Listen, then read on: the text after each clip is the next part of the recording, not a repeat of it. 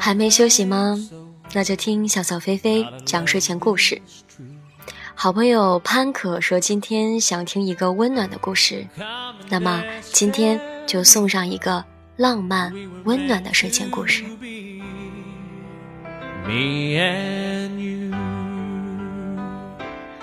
时隔多年，我依旧能在首都机场拥挤的人群中认出方若尘，那臭不要脸却着实俊朗的外表，还是令我如此着迷。一直认为我已不再是那个整天坐在课桌前抱着饶雪漫小说幻想的校园妞了。可是，当我再一次看到方若尘，说心里话，还是会有四年前那种爱的心醉的感觉。四年前，不顾父母的反对，赌气般去法国留学。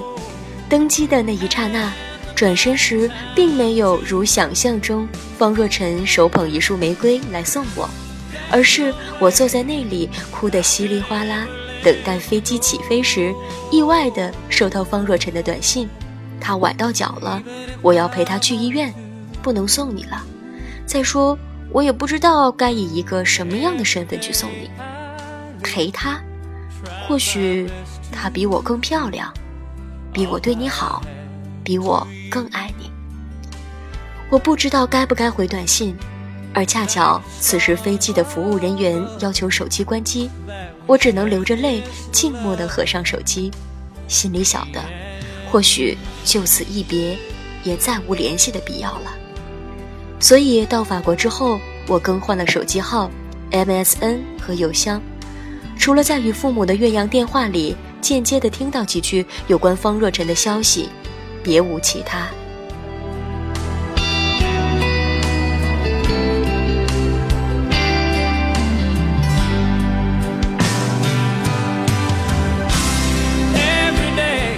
在法国的四年，觉得自己一直活得超凡洒脱，生活得很充实，可终究只是外强中干，内心依旧空落辽远。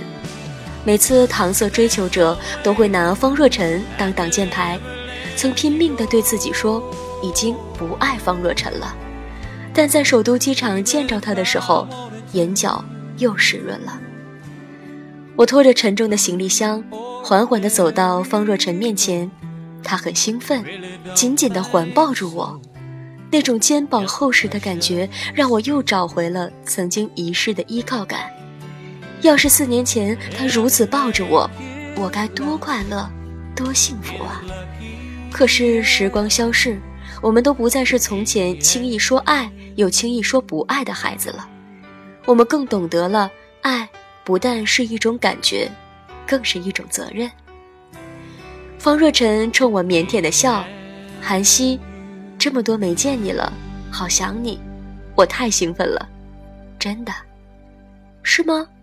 我倒没有这种感觉，我轻描淡写的敷衍着，可心里清楚的很，爱之深，痛之切。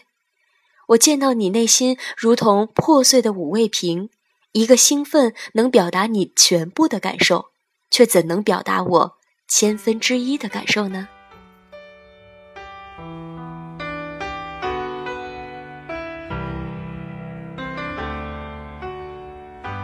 ？Ordinary？我与方若晨从小是在北京昌平的四合院长大，算是青梅竹马。邻居街坊都说我们很有夫妻相，尤其是桑奶奶，她特别喜欢我和方若晨，还送我们一人一个她亲手缝的荷包，要我们挂在胸前。如果有一天真能走到一起，就打开这个荷包。彼此我们都很好奇，很想一探究竟。但是因为答应了桑奶奶，所以谁也没有打开，至少我没有。我的荷包后来在我去法国之前就遗失了。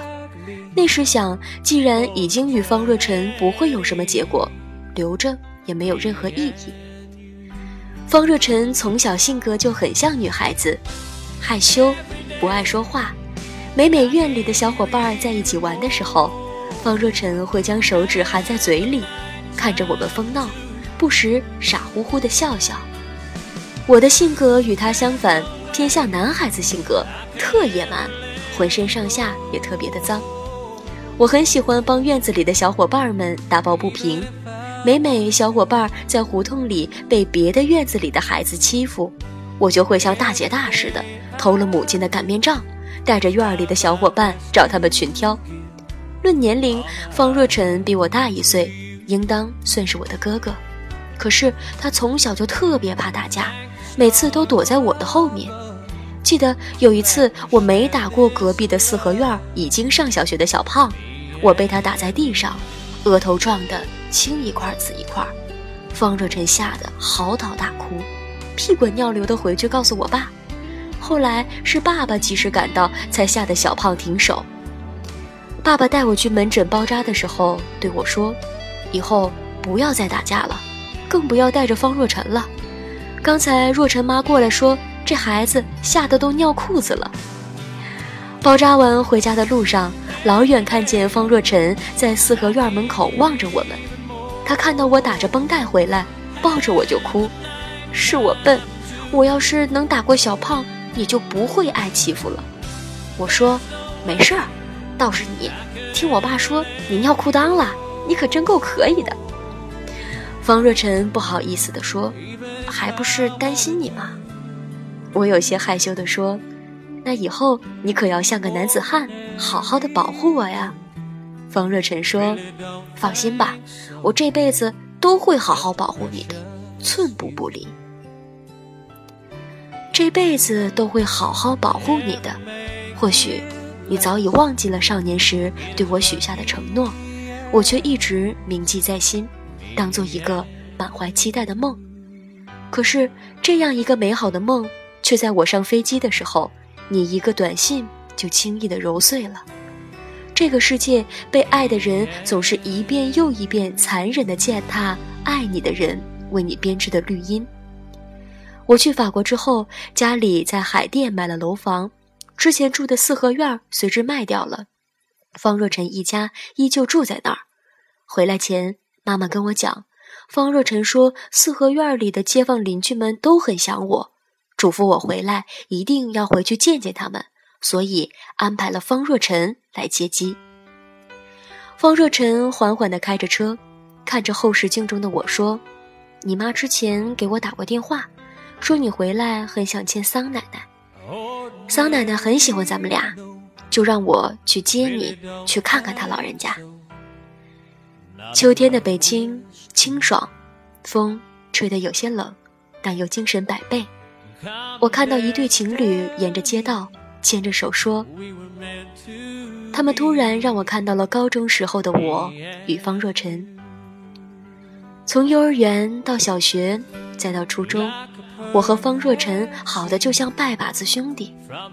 我那时候大抵在学校也很有号召力，每每当方若尘遭到别人欺负，都会找我出来解决。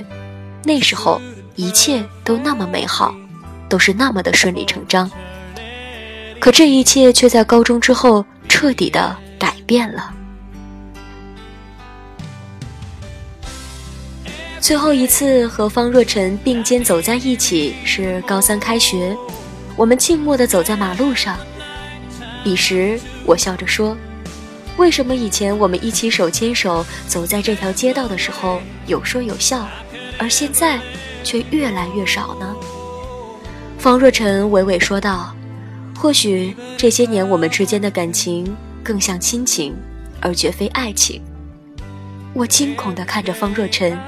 我怕方若尘说每一句、每一次都足以让我绝望，可他终究还是说了。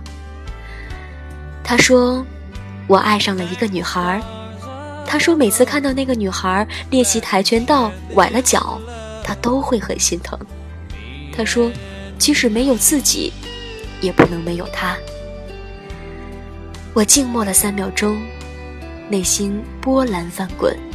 外表却很平静地告诉方若尘：“那不如没有我，因为在我的世界里，即使没有我，也不可以没有你。”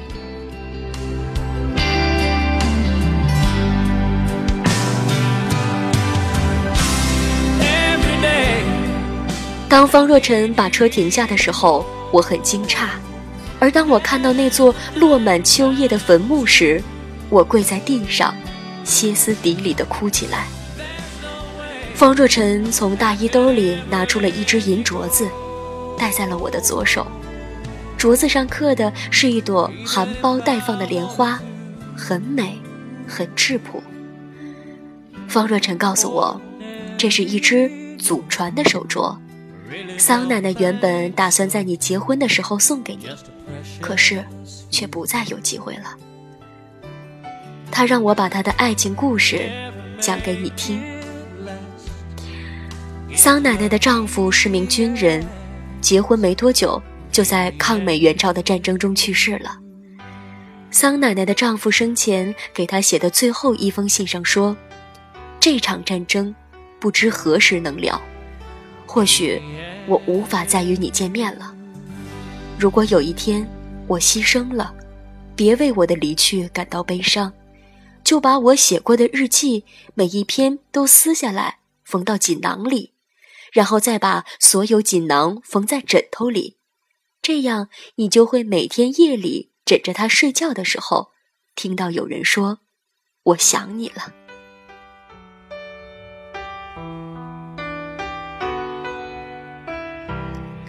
听完后，我又控制不住的哭，可我又为桑奶奶一辈子能有这样一个爱她的人而欣慰，她无论生或死。都爱着她，关心着她，所以桑奶奶是幸福的人。此时，我看到方若尘拿出了两个锦囊，是桑奶奶当年送给我们的。方若尘说：“这些年来，我的锦囊一直完好细心地保存着，而你的，我是在你妈妈那里取到的。你妈妈是无意间在垃圾堆里捡到的，一起扔掉的。”还有我送你的笔记本，你妈妈看过笔记本，上面一本写着我的名字。我的脸腾的一下红了，我想起来了，那整个本子每页都是我离开北京要去法国那几天写的。若尘，我很爱你，我为你付出了那么多，你到底知不知道？我知道，我什么都知道。这是后来方若尘对我说的话。其实，他对我的爱一直如初，只是这份由亲情转变的爱情，让方若尘没有准备，让方若尘不知如何面对从小就一直当做哥们儿的我。所以在那个跆拳道女孩映入方若尘的视野时，她只是做出迷茫后的一个错误选择。我与方若尘打开了当年桑奶奶送给我们的荷包，每个荷包里都放了一张用毛笔写下的红字方纸。我的写的是“执子之手”，而方若尘写的是“与子偕老”。